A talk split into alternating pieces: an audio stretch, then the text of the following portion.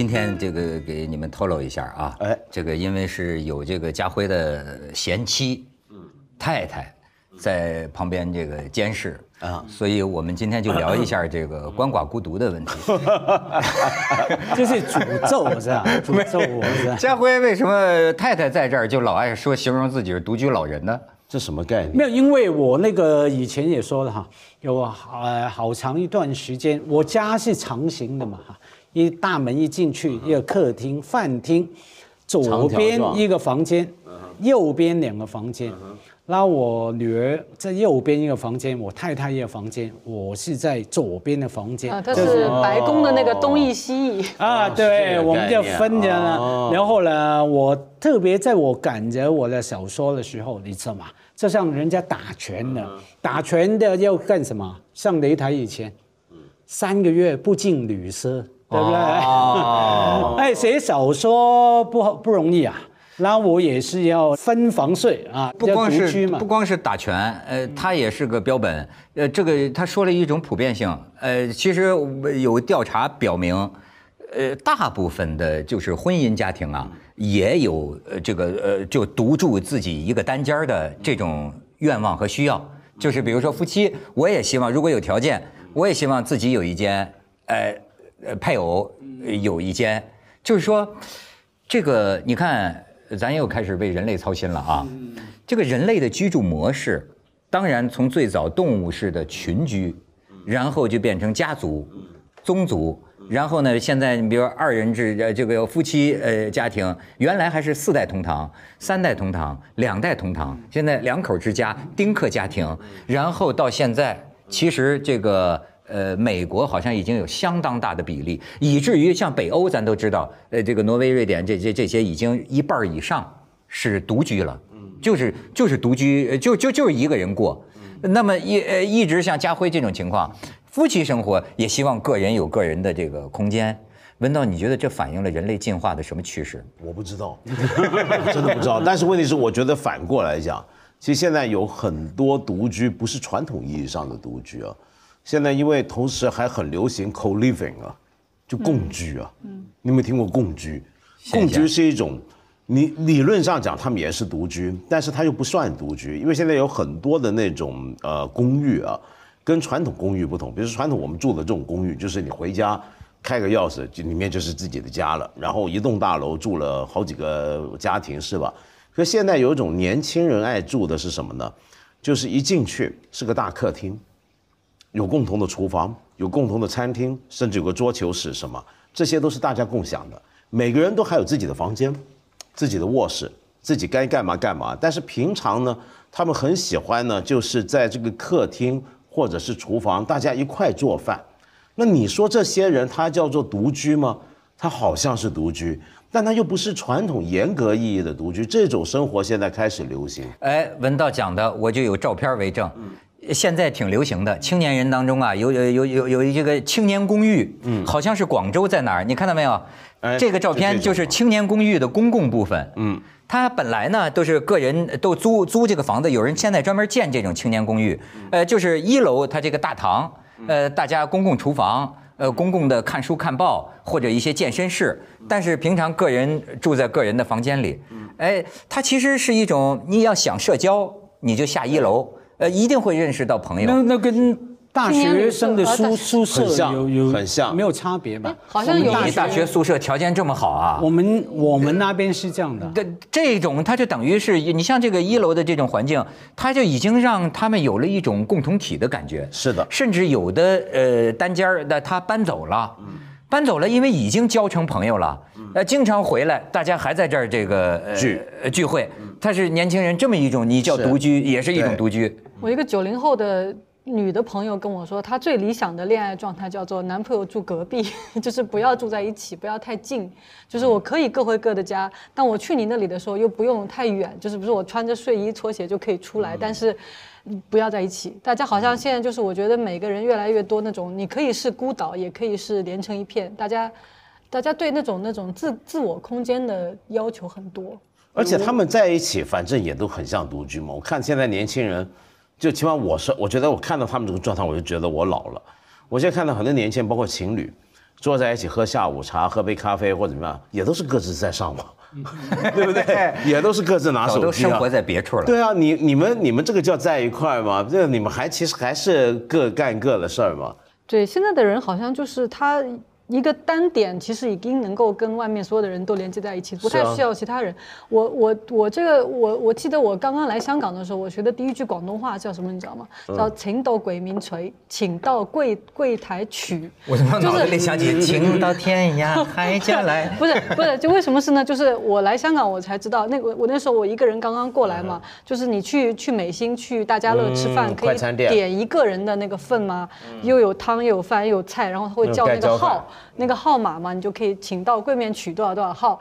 然后呢，哎，因为那个时候我大概是十十年前来的，那时候我还没有见过这种，就是一个人可以吃一餐。是到了香港才发现，哎，因为这个城市它这个城市化，所以它可以越来越多满足你一个人的这个要求。然后公寓也很小，然后什么事情你都可以是用一人份来算。后来我现在就发现，你去东东京，东京这个更厉害，是不是？你随时几点钟你上街，二十四小时，所有你一个人单人需要的东西全部可以满足。你你这个里边引出我一个问题，就是照你这意思哈，当然现在有社会学家讲，呃，很多是很很多条件，比方说呃妇女地位上升。然后呢，这个越来越多的妇女都有了自己的工作，哎，然后城市提供的你一个人的这种生活服务，健身也好，餐厅也好，这种社会化服务都有了，所以提供了条件，所以呃，这个这个独居的人口在上升。那么这个里边潜伏着一个问题，就是说，这人是原本就是希望独居的吗？恐怕不是，是吧？是说啊，你我原本就希望，过去没条件，现在你说有了条件。那那不是说人社交的时候会产生一种多巴胺嘛？不是就很快乐的。你比如像过去农业社会的，他可能就就不见得是说他天生就喜欢一个人住。他农业社会需要那个集体来生产嘛，那当然其实倾向非独居。假如讲回现代社会哈，我们都当然都能讲出独居的十个好处嘛，啊，都都知道。假如你有能力去独居，可是问题是说，是什么理由让我们愿意放弃独居，而选择两个人在一起住了？我们也知道两个人在一起住能够讲出十种坏处哈，互相会吵架啦，见太多会摩擦冲突等等等等哈。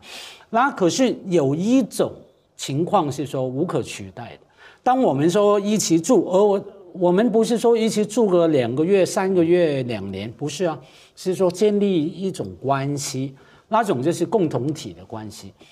在我看来说，呃，你感觉你愿意，而且你希望跟这个人在同一个空间下面一起生活，所谓什么相依为命的感觉。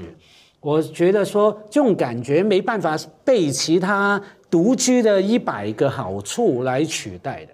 你当然可以不要相依为命哈，啊，可是这种很独特的感觉的。我跟你近似，呃，但是我现在开始反思，我们是不是有点呃 old 了，就是有点有点老了。我还是觉得，你要是说真的一辈子真的一个人，就是真真正正的一个人，连个伴侣都没有，这种境况。我还是很难想象，就是咱们所说的独居，你能接受到什么孤独？哎，我现在给你们做个测试，你们自己可以评价一下。国际上有这个表哦，你就发现呢，你都以为自个儿我要爱孤独，对吧？实际上有的事儿你不一定能接受。你比如说，你看看这个表，嗯，国际孤独等级表，你看啊，这谁搞的？我。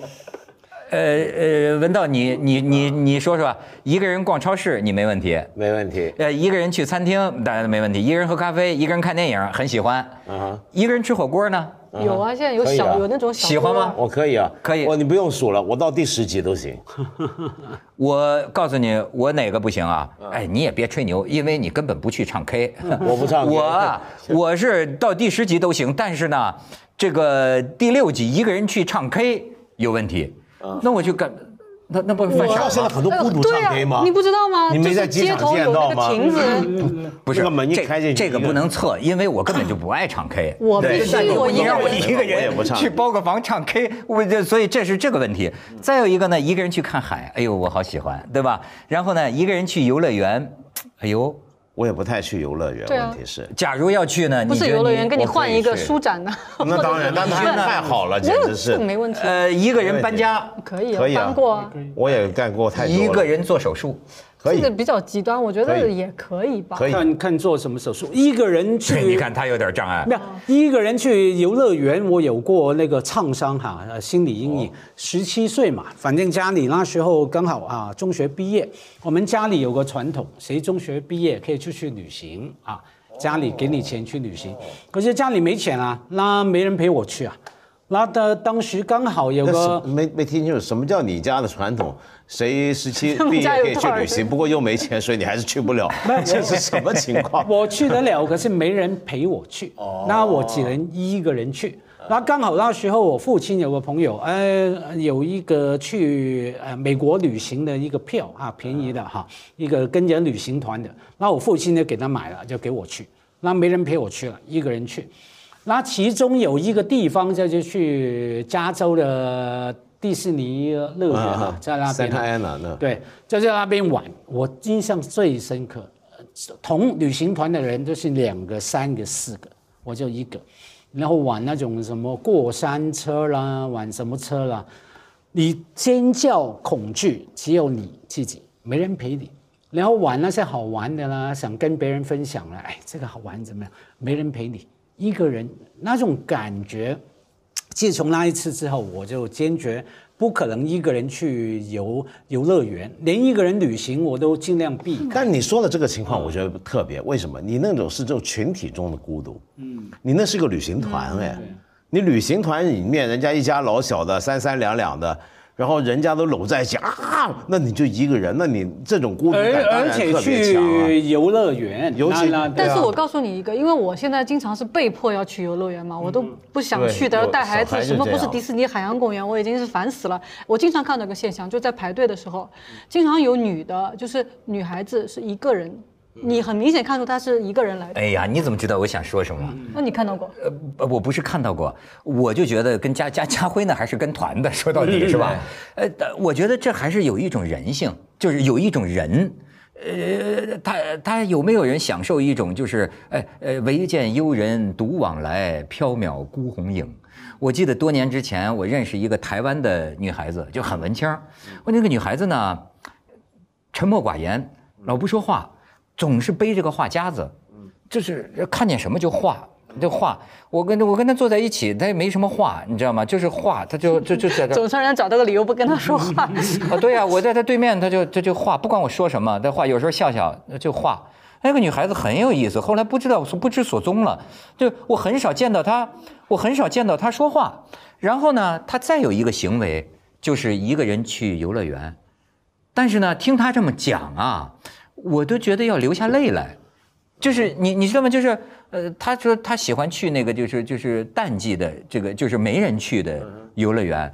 他就是你能你能想象到吗？根据我的描述，就这么一个女孩子，她一个人走在游乐园里，那个呃旋转木马。啊，他们尤其爱坐旋转木马。啊，她坐旋转木马，还有小飞象。呃，然后就一个人就把这个默默的把所有的这个这个这个玩一遍，玩一遍。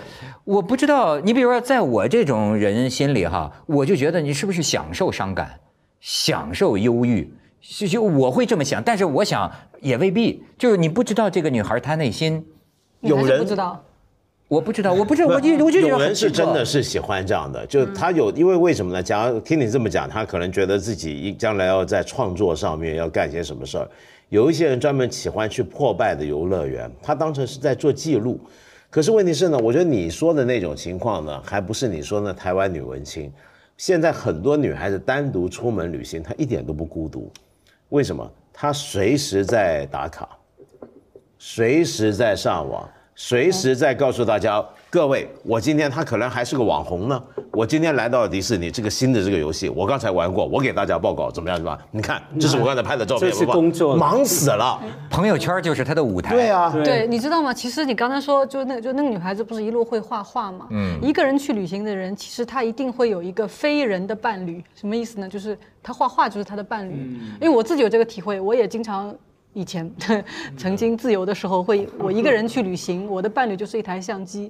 我觉得那时候你一点都不孤独，你就自己跟自己玩嘛。而且听说江湖说，就是你一个人旅行的时候，把你老公勾回来了嘛？吓死！不是坐在坐飞机，江湖传说坐飞机头等一个版本，是头等舱在旁边，没有没有没有，真的完全没有，对呀。好像是，对对对，江湖像我是是不是？你在飞机上，我们是在坐飞机碰到是的，那个更不是我一个人旅行，他就坐在你，不是他就坐在你旁边，对对，那是工作。那你们怎么就开始聊起来了？我们突然发现，呃，在看同一个片，就是不是在看电影嘛，在看同一个片。后来醒过来，我就问他，哎，醒过来啊？看睡着了？不是，上飞机已经是午午夜了嘛？然后我就问，哎，那个片其实结局是什么？好像是那样，我也不记得。哎呀，我们也不同版本。我还以为醒来才开始聊天。哎，这个感觉很有意思，恍若隔世。就是说，你那个时候远远想不到，最后他是你的夫君。呃，嗯，对啊。缘分，我缘分嘛。哎，不过这个是好招，下下回坐飞机看隔壁看什么片，赶紧也挑那个片。我这个是结局是什么？我记得可能还有个可能是他有一张报纸在看星座，我在问他你什么星座？你这太没良心了，过程过程都不记得。我知道的那个更神奇的是什么呢？呃，就是在飞机上啊。呃，就是呃，就是就是怎么说呢？在飞机上碰见了未来的岳父。嗯，哦，这不呃，女的那个不是老公的爹是女的什么公公？公公公公啊，不叫岳父。怎么叫碰到未来？就是这美女呢？对对，这美女坐飞机啊，旁边呃坐一个这个老人家，就跟这个老人家聊起来。后来呢？跟就等于是这个老人家又把自己的儿子推销给他哦，最后成就了好事儿。所以说他是属于先碰见公公，对 这个骑飞机上的奇缘。这种家庭问题就不是不多不大了。跟公公哎，对你看他跟公公聊得很很很好。可是我觉得比不上他那个浪漫。两个人看完片睡醒了，就就结缘。哎，可是别忘记啊，你们刚说的各种情况都是想象。那个人一个人去旅行的，是一个年轻的女生，对不对？背着一个画架，拿着照相机，这个那个，那那生命会走下去嘛？你十七岁、二十三岁、二十五岁、二十八岁，可能很 enjoy、很享受，一个人背着画架怎么去旅行、去吃饭？你走下去了，三十八了、四十八了，你能够想象一个大妈？坐在游乐场，坐在木马那边，在那边拿着一个一根玉米在啃，浪漫吗？他不痛苦吗？你在说我吗？不是。然后一一一个大叔，哎，自由是不会变老的。哎，因为你越老，自由越珍贵。你还年轻，我记得哈，当然我因为生命会走下去，不同的阶段有不同的需要，心理需要，身体需要。我记得我稍稍年轻的时候，三十多岁，有一次在铜锣湾。一个人啊，我太太不在，我一个人去吃晚餐。走过一个地方，那种吃烧腊店，香港广东烧腊店嘛。我坐下来，我很吃喜欢吃蛇嘛，蛇羹啊，广东人啊，坐下来一个蛇羹，一个烧腊。然后呢，突然坐一个人过来，一个我当时看是老头了，其实可能我现在比他还老。他五十来岁，要坐在那边，一个人点了一碗叉烧饭，一盆青菜，就这样吃，一个人很孤独的吃。我当时就觉得好难过，我就发誓，我老了，绝对不能沦落到这个地步。我跟你晚上一个人去吃，我跟你完全相反。那我不是爱吃吗？有人叫我叫美食家什么，其实也不算。我是，但是我我敢说，如果我算是美食家，我就是孤独的美食家。我的美食家养成之路是一个人拼出来的。你知道我在当刚刚念研究生的时候，大学都在当助教。我几乎全部薪水都拿去吃，我很爱一个人去吃饭，然后呢，我很舍得吃。那一个人吃吃中菜很麻烦，对呀。所以为什么我对西餐比较熟？不，所以你觉得现在适应这个需要啊？呃，这个先是在外国，现在中国也有了叫一个人的餐厅，对，就是给一个人，就是给我们这种人。然后我那时候去把香港的那时候还普普通通的什么日本餐厅啊，都几乎吃了个遍。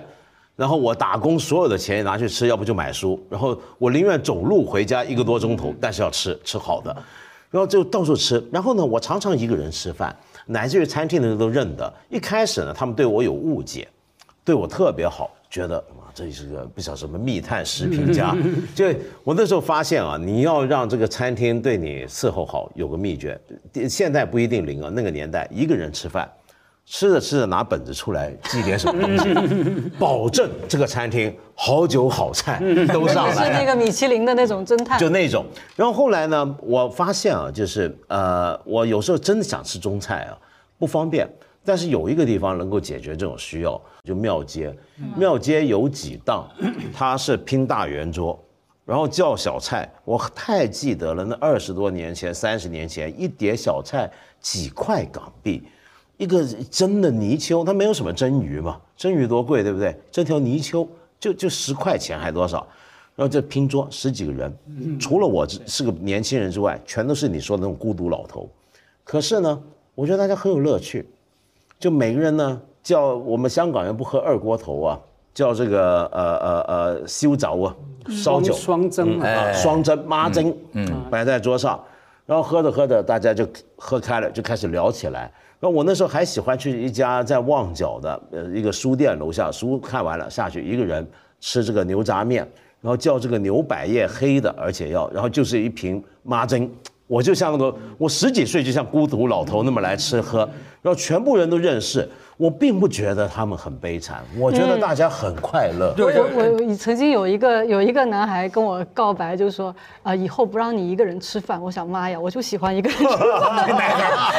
拍到马蹄子上去了，没想到眼前是这么一个灭绝师太，侵犯我的自由，就是你说的那种感觉。我我我我觉得就是挺能理解的，但是好像中中餐确实是它因为分量特别大，你一个人去点菜一定不太好点。所以我要去那种地方，因为那个地。地方呢？为什么它全都是这种孤独鳏寡老人去的？庙街，你想想是什么地方？你有没有想过那种平民地带，它有那种所谓平民夜总会？你进，你有没有去过那种地方？庙街有些门口啊，比如说听到音乐声很响，然后里面呢就是有人在唱歌啊什么。你推门进去看，全都是单身的。就阿叔阿伯啊那种人在里面唱啊，或者听那个小姐在唱，那个小姐也都是大妈了，说小姐唱成大妈了，然后在那鼓掌啊，怎么样？就那种调调，整条街都是给单身男人的。他不一定单身啊，是他可能有老婆在家一个人。对他出来单身出来玩的。个人行动，你只能这样理解。所以说就是呃，寻求个人自由的冲动哈，就是你们刚才讲的是说，这个享受孤独。叔本华的结论是，这个才思卓越之士，对吧？往往都是偏好孤独，孤独对他们来说是简直是生活的必须。他，我倒给他可以找到一个例子，就是爱因斯坦。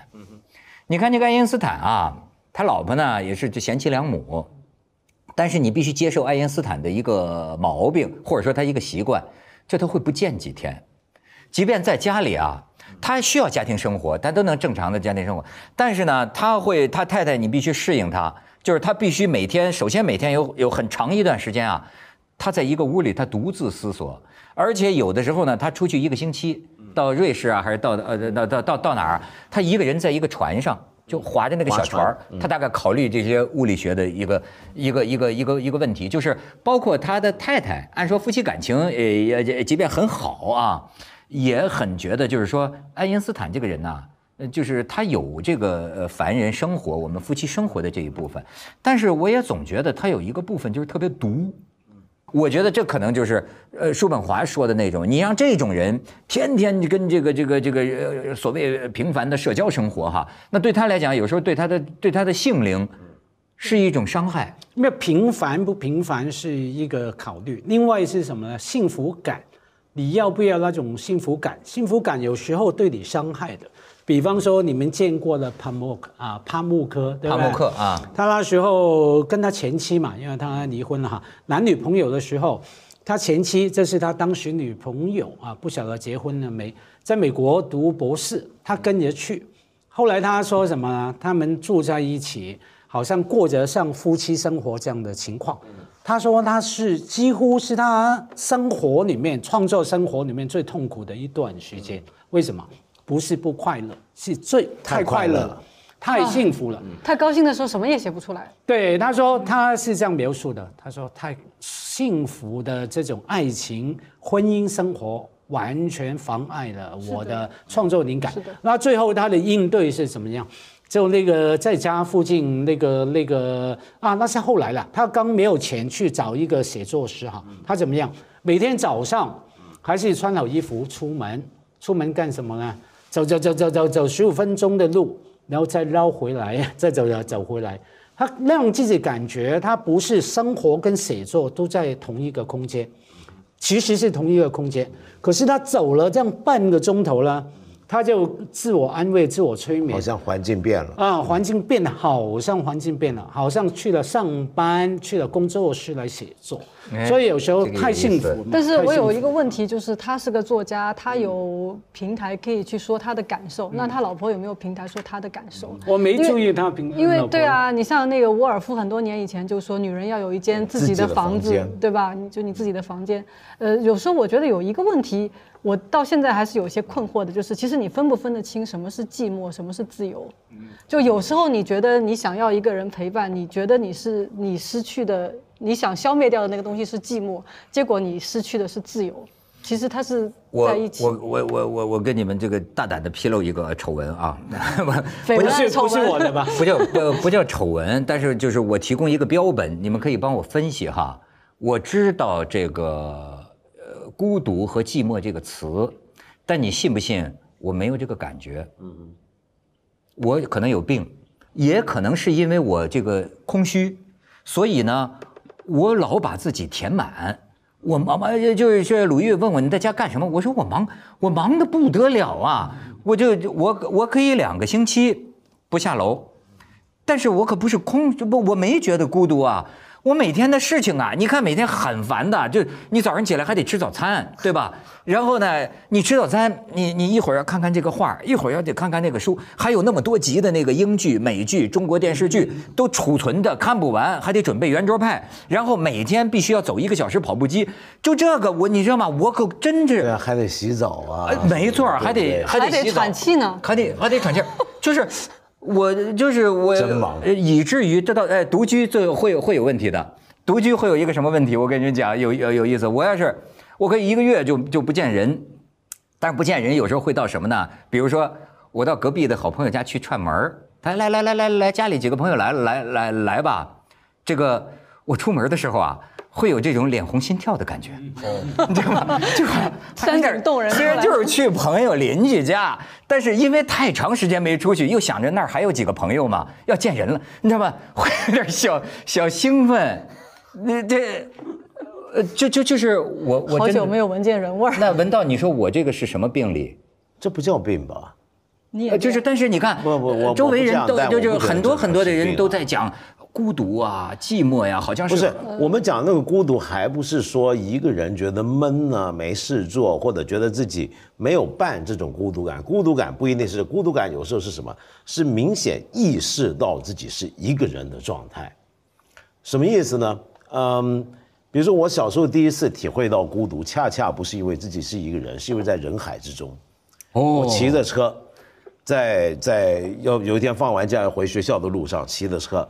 看到身边很多车很多人，经过了一些同学，然后忽然之间我好像意识离开了身体，在后脑勺看见自己，我其实跟这些人 没有任何共同之处，我就是一个人。你看见了我，对我看见了我自己。哎，那一刻是我第一次意识到。这个很多城市青年有共鸣。我你这么一说，我想起来他们的一个定义，就是叫说我为什么老觉得寂寞呢？寂寞就是啊，周围全是人。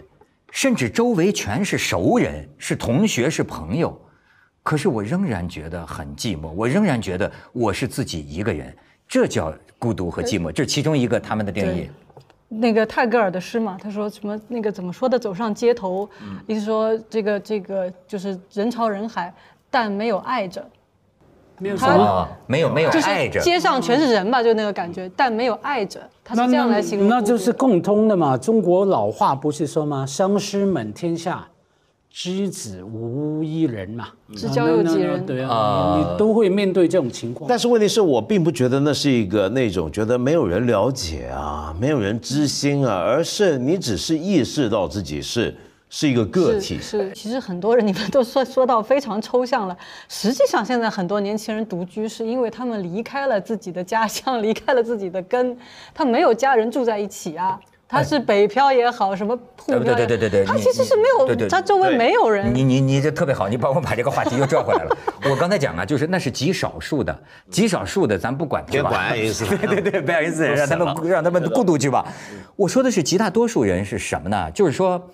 实际上呢，是现代生产方式的改变。比如说，从这个十几世纪资本主义生产，人的就原子化了嘛，人就个体化了嘛。而且呢，这个人跟人之间呢，也有越多的，其实是对自己的生活，呃，这个这个要求越来越高了。你比方说，呃，有一个女士啊，她是客观原因，她跟她的老公这个两地分居。两地分居呢，时间长了之后呢，她就跟我讲。他说：“就是像我们这个三四十岁的人啊，他说其实我后来觉得开始还想调到一块儿，后来他说我们都不想，就是这样挺好。他说我告诉你什么啊？他说这个呃现在呢，他一他一年其实呃飞过来很容易，他说但是他每个月回来这么一个礼拜啊，实际我觉得很麻烦，因为你知道吗？我习惯了床是这么铺，我习惯了牙刷放在这儿。”哎，我习惯了每天呃早上呃我可以这个穿着睡衣或者穿着乱七八糟的东西去这厨房就自己随便弄个什么东西，或者不今天不想吃早餐就不吃了，对吧？他说你真是老公来了呀，就是我他说我发现我有很别扭就很麻烦，甚甚至觉得恨不得那你赶紧什么时候走啊？我我有个朋友，他他是长期就是做太空人的那种啊，嗯，就是自己呢在在北京打拼，然后全家人呢在国外居住。那么后来呢，住久了之后呢，他他家人包括他太太呢，就说：“哎呀，夫妻分开了快二十年，这总是不是太好，这个不如还是住在一起吧。”又回来北京，大家又住一块，就住一块之后没多久就容易生摩擦，那么而且是常常有时候就有些小吵闹怎么，你知道他们怎么解决自己的吵闹问题吗？哦，他们过去啊，夫妻常年分居，但是养成一个习惯，就每天通电话。嗯嗯，每天通电话，二十年来长途电话，然后有时候还聊得挺长，而且很开心，就每天就夫妇感情，每天半小时电话，很快乐，很满足。于是他们住在一块之后，每回闹矛盾，电话说，电话说，各自找一个房间，要打电话，然后现在他们住在家里住一块。仍然保持了在家互相通电话的习惯，两个房间是吧？对，那那我我这是标本啊！你就这样，太太在那儿呢啊？不是到了晚上说，大嫂原来这样。我们是用那个通讯讯那个软件，就说约吗？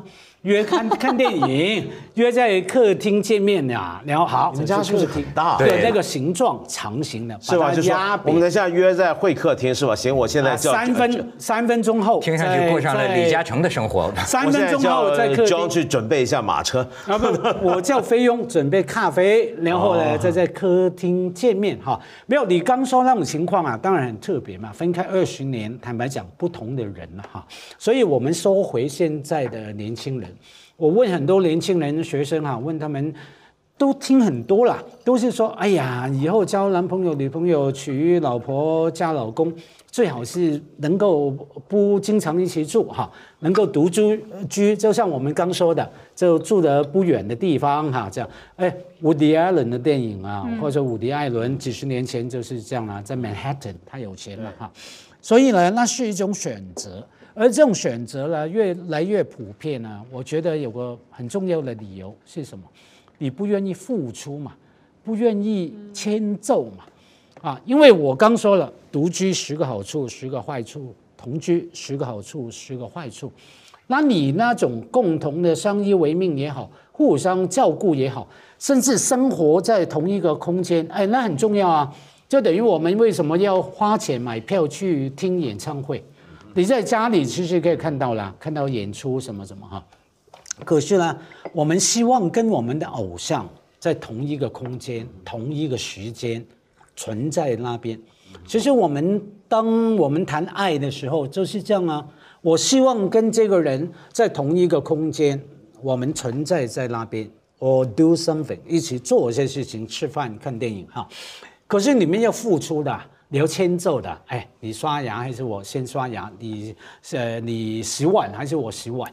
现在的二十来岁的人基本上不愿意付出嘛，付出对他们来说是一种委屈，对了，而甚至不是迁就，是委屈。你讲的，你看义军，我是六零后哈，你是你是九零后了 哈，这是我我我自己能感觉到，就是说，呃，当然就是说，呃，我我我们希望女孩子越来越有自己的这个自主意识哈。谁说女孩子就是要伺候男孩子？我第一个就不同意，对吧？哎，咱先把这个理想说讲讲清楚，对吧？接下来就要说特男权化了，我知道。不，我我不是，但是我的确是真的发现了，你看。像我们六六零后的吧，呃，那个时候大学啊，班里的同学谈恋爱的模式，往往都是说，呃，谈恋爱上了吧，这女孩跑到我们男生宿舍，脏不唧唧的哈，一看就是爱自己男朋友，就给男朋友洗衣服去了，甚至把男朋友同宿舍的这几个男的，就是就是那个时候就觉得当女仆去了吗？那不，她不是女仆，她是那个我们那个年代的女孩子，那就就就觉得哎呀，你们男男人就是不会生活的。呃，女女孩子呢是会生活的，弄得干干净净的。男孩子有面子。呃呃，不管是什么吧，是是这么一种生态。呃，这种生态我要批判，不能我这种生态我不主张，我不主张。但是呢，真是我现在感觉到呢，有人跟我说的是另一出，就是说现在谁照顾谁呀？呃呃，都是呃儿子女儿都是爸爸妈妈的这金宝宝。你知道吗？现在的问题是，呃，有一些吧，咱们就是像留学生，他们最明显说 说那个是，比如说呃呃九零后的、零零后的，呃，这个有些女孩，你见过他们那卧室吗？哦，我最近见过一个，我我能理解了。你知道吗？跟核爆现场一样，能够理解。那家伙就是就是就是你知道就是，所以现在的男孩子也在转变。没谁觉得天经地义的，就是说，谁该照顾谁的生活，甚至男的你得照顾女的生活，对不对？独生一代的事情，哎，对不对？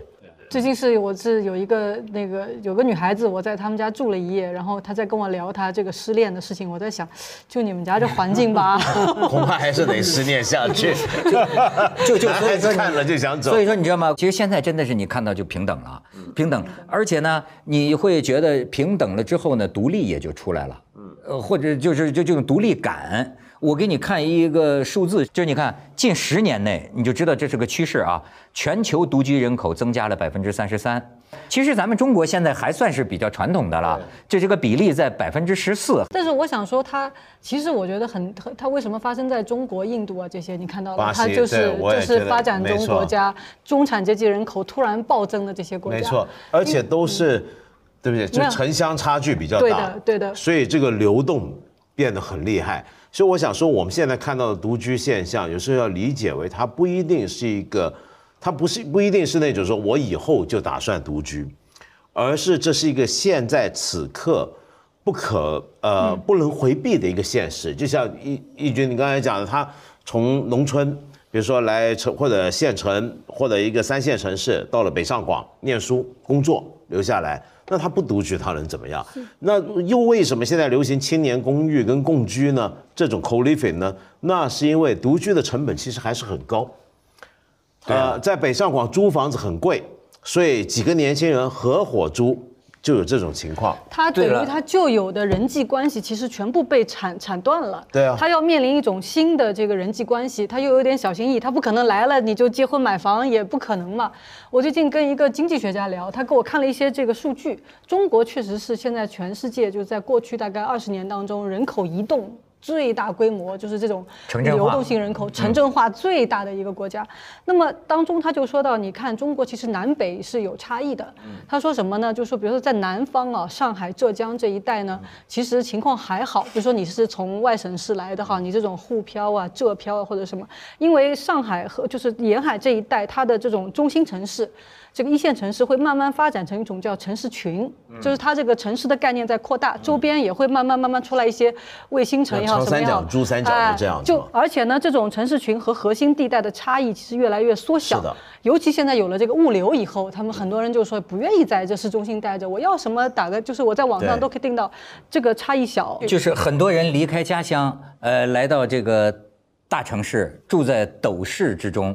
但是我跟你说，这个里边也有小而美和小而烂的区别，真的，我我就觉得，你看，我还是给你看照片哈，呃，有一个女孩子，她租了一个三十平米的，三十多平米的，你看。这么大，呃，刚来的时候就是这样乱七八糟，香港人来说挺，然后你再看下边，哎，就是墙皮都是这样的。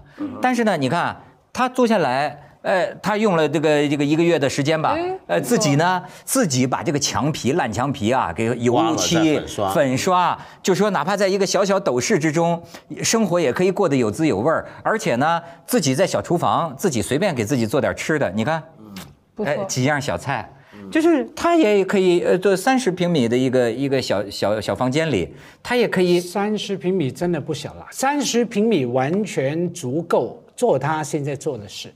当你有三十平米呢，你当然这个女生啊，先说争气啊两个字，张黑，这最重要的嘛。不管你有钱没钱，都要争气哈。她争气，然后问题是说三十平米已经足够，她而且有这个动力让我把这三十平米弄好，去过一个比较呃快乐的生活哈。可当你对到住八平米的时候，你跟我讲争气，开玩笑，我怎么可能？布置啊，我八平米的房间，吃喝拉撒睡都在那边，我几甚至几乎等于是站着睡的哈。棺材房、冰箱房。呃，我住过七平米。在香港吗？呃，在广州。我刚刚来香港的时候，第一个中介带我去看房，那也很差的地方。他说：“哎呀，不要担心了，刘嘉玲以前也住这儿。”你知道我最早刚到香港，公司给租的那个房子，我知道，四十四四十多平米，还两房一厅。我跟这个中国著名音乐制作人黄小茂 是吧？跟小茂，我们俩这个，你你你知道，就是我们俩住的那个是空姐的房间，那个。地毯呢是紫色的，墙呢就是是那个也是紫色的。我们住在一个紫色的房间，你知道俩老爷们儿，俩男的，朋友们每天去了之后都觉得很诡异。那时候又那么小，又那么小，你看就别扭，你知道吧？打的一个电话号码，对吧？他老抱怨我说你跟哪个女的打电话，一打打几个小时，一个打打几个小时，我就根本没法跟我家里联系，老占着线是吧？等等，到最后就这样，你看住了一年就各奔东西了，就发誓这这这不能，已经很难适应住在一起了，必须独居。因为这种情况啊，在香港非常普遍嘛哈。那香港呢，发展出大家很灵活，也很体贴。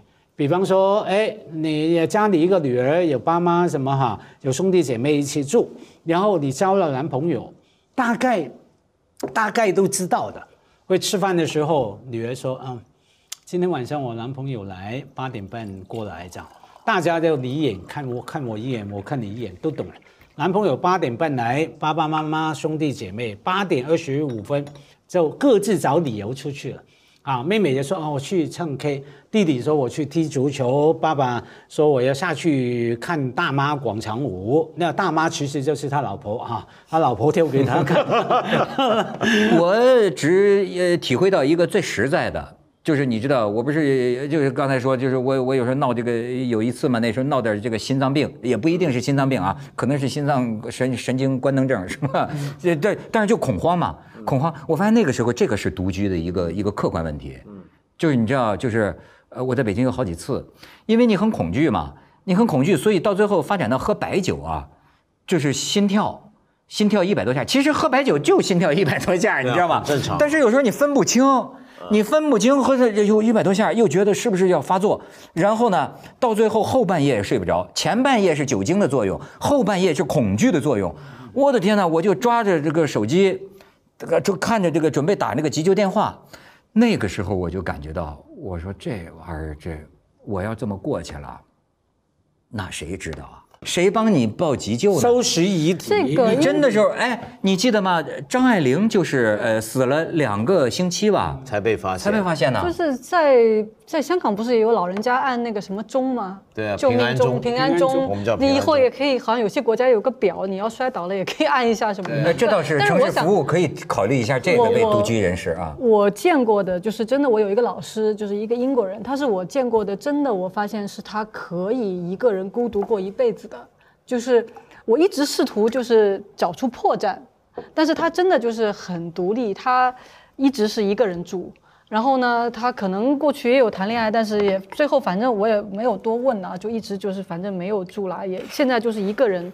他每天在家里就听听歌剧，就已经是退了休了嘛，就是每天就是听歌剧，然后每次你去找他，你进门你说啊，然后他说啊这个歌剧，他说啊过一会儿那个天堂就要崩坏了，一会儿就要怎么怎么了，但是。你我真的没有看出他有一丝的，就是那种就是需求，他觉得要打破这种生活。除了他不停去旅行，还有我发现他回 email 就回邮件特别快，而且会写一大堆。你写一句话问他，他写一大堆，啊，觉得好有时间。除此以外，你是我就发现他的那个感觉就是他我们讲的这个无欲则刚啊，就是他好像对外部世界没有任何的要求，而且活到他这个份儿上，他也不需要再为什么功名利禄去忙，也不需要再建立任何的复杂的人际关系，就是一个人。我我真的觉得这种状态他可以享受，就是我觉得他是对我来说他是蛮就是挺偶像的，就是说人真的可以活到那个状态。所以我们要尊重人的差别。传统上讲，人是不是还是天性？就像家辉说的一样，还是需要伴侣的，还是甚至还是需要家庭生活的。呃，我们不知道，有些人很显然一辈子一个人没有问题，很健康。那么这是一类人，但是会不会也存在一类人呢？真的要是长期一个人在屋里，长期一个人在屋里，他他会有问题吗？不会吧？有些人肯定没问题，但是你也不能说完全没问题。呃，也比如说有有至少有一些人就呃可能表现出性格上的这种呃极度敏感。那那当然，就就对别人的那个一个一个话呀，就是你老一个人住啊，呃，你的对别人的刺激容易放大，就会这是有些心理学家的归纳，这显然也不是指全部的人。那那你刚也说嘛，尊重每个人的差异哈。最好是什么都有，像你讲到你那个老师在英国是吧？呃，像牛津大学的女性主义者呃小说家 Murdoch 啊，Iris Murdoch 啊，她去世了啊，很重要的作家。她老公也是牛津教授 John Bailey，后来也拍成电影嘛，是啊，叫《爱丽丝》啊，那电影。For Iris 啊，For Iris 啊，反正回忆他老婆，他们在大学生的时候相爱结婚。然后呢，他里面有一段很有意思的，他说我们夫妻关系那么久啊，最美好的时刻是什么？在一起孤独，在一起的时候，哎，这个说法，呃，可是 alone，OK，然后呢，在一起，在一起孤独啊，那种感觉但简单来说就是，虽然在一起也可以相依为命，可是也有自由的时间跟心理状况。还有更具体呢，他说，呃，因为我太太。呃，是写作的，是有创作的，他需要一个灵魂很自由的，所以我们是夫妻。可是大概每半年呢，他要去牛津外面一个地方，一个社区那边，里面有画家、音乐家，呃，各种的人，他就去那边一个礼拜，或者说两个礼拜。我不会问他的，我知道我问他，他也不会讲的，我也不问的。反正他一定要半年去两个礼拜一次啊。失踪了，然后回来，回来了，他又能够重新的创作，捡回他的生命力，所以这样不是最理想的嘛，对不对？又是在一起，又在一起孤独，可是每半年又可以跑出去啊，自己找寻自己灵感空间哦。对，其实是生活在进步，你发现吗？就是呃，你你过去其实很多大家庭也有很多大家庭的辛酸呐。这这包括就是他们讲的，你你你不得不融入一个一个集体生活或者一个社交生活，这对你自己也有很多性灵上的伤害将就。但是现在有了条件，呃，能够让人每个人自己有一个小世界。不过这个事情，我觉得我们还还还还可以更现实的来看。像你刚才说，你当你生病了之后，你就会觉得这可能是个独居的问题了。我们可以看现代世界是个什么样的世界，就是一个家庭的功能不断的被剥离出去的一个状态，是不是？比如说以前的人生老病死都在家，对。后来我们大部分人现在生不会在家生了吧？死也不会死在家里面，病也不在家里面养，社会化了，就社会化了。嗯。那么，呃，于是家庭很多本来需要别人提供大家彼此互助的这种功能，也在不断被剥离。比如说，呃，在我们看到世界上，刚才我们说这个世界上独居的情况比较厉害的国家，除了发展中这种国家之外，还有一些是什么呢？像日本那种，呃，它是怎么样？它是整个家庭的功能都能够被外包了，几乎，呃，当我按个什么钟，就随时有人来急救。当我整个老人宿舍已经那么井井有条。当这种呃，甚至有很多的家庭设备，就是从独居老人的角度来设计的，嗯，就是你所有的需求都可以由陌生人来满足，陌生人提供或者是科技来满足的时候，你是还真的呃很需要别人跟你一起居住吗？哎。所以说，你看，这是个整体系统的一个一个发展趋势，对吧？呃，一方面客观上呢，一个个人为单位，家庭单位越来越小，但另一方面呢，社会服务也在越来越呃这个跟上。是。所以说，在这种情况下，哎，我觉得就是越富裕、越发达的地方，它为一个人的独居创作了更多的条件。哎，可是这个我觉得有需要再再讨论下去，说反而在这种情况，在我看来呢。更能够呃有理由让你不独居，因为不独居共居已经不是那一个那么现实的互相照顾的需要了，而变成纯纯粹的关系。好浪漫，这是共同体相依为命啊！我这样跟你在一起，不是为了我病的时候你来照顾我，不是为了我死了你替我收尸，不是为了吃饭你替我弄。我就是要跟你在一起，在这个空间。太太在点头，大嫂在点头了，大嫂在点头了。说的好，说的好。平常都这么说的，老婆子来了，真不一样。哎呀，双针啊，双针，妈针。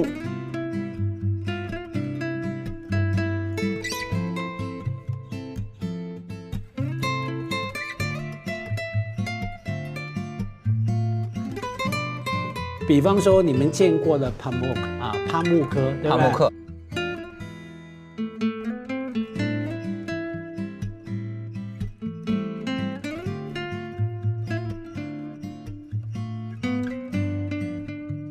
叔本华写过一篇著名的这个文章。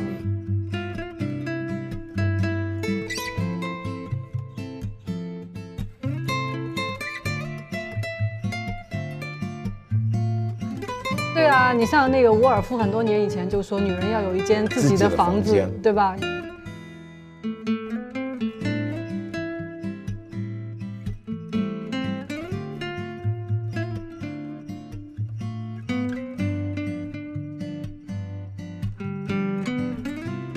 小说家 Murdo 啊，Iris Murdo 啊，她去世了啊，很重要的作家。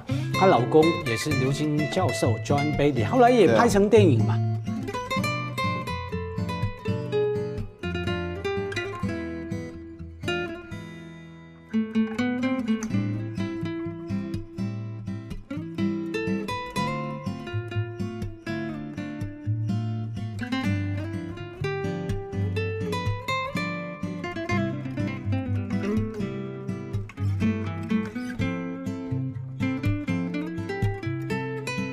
世界很酷。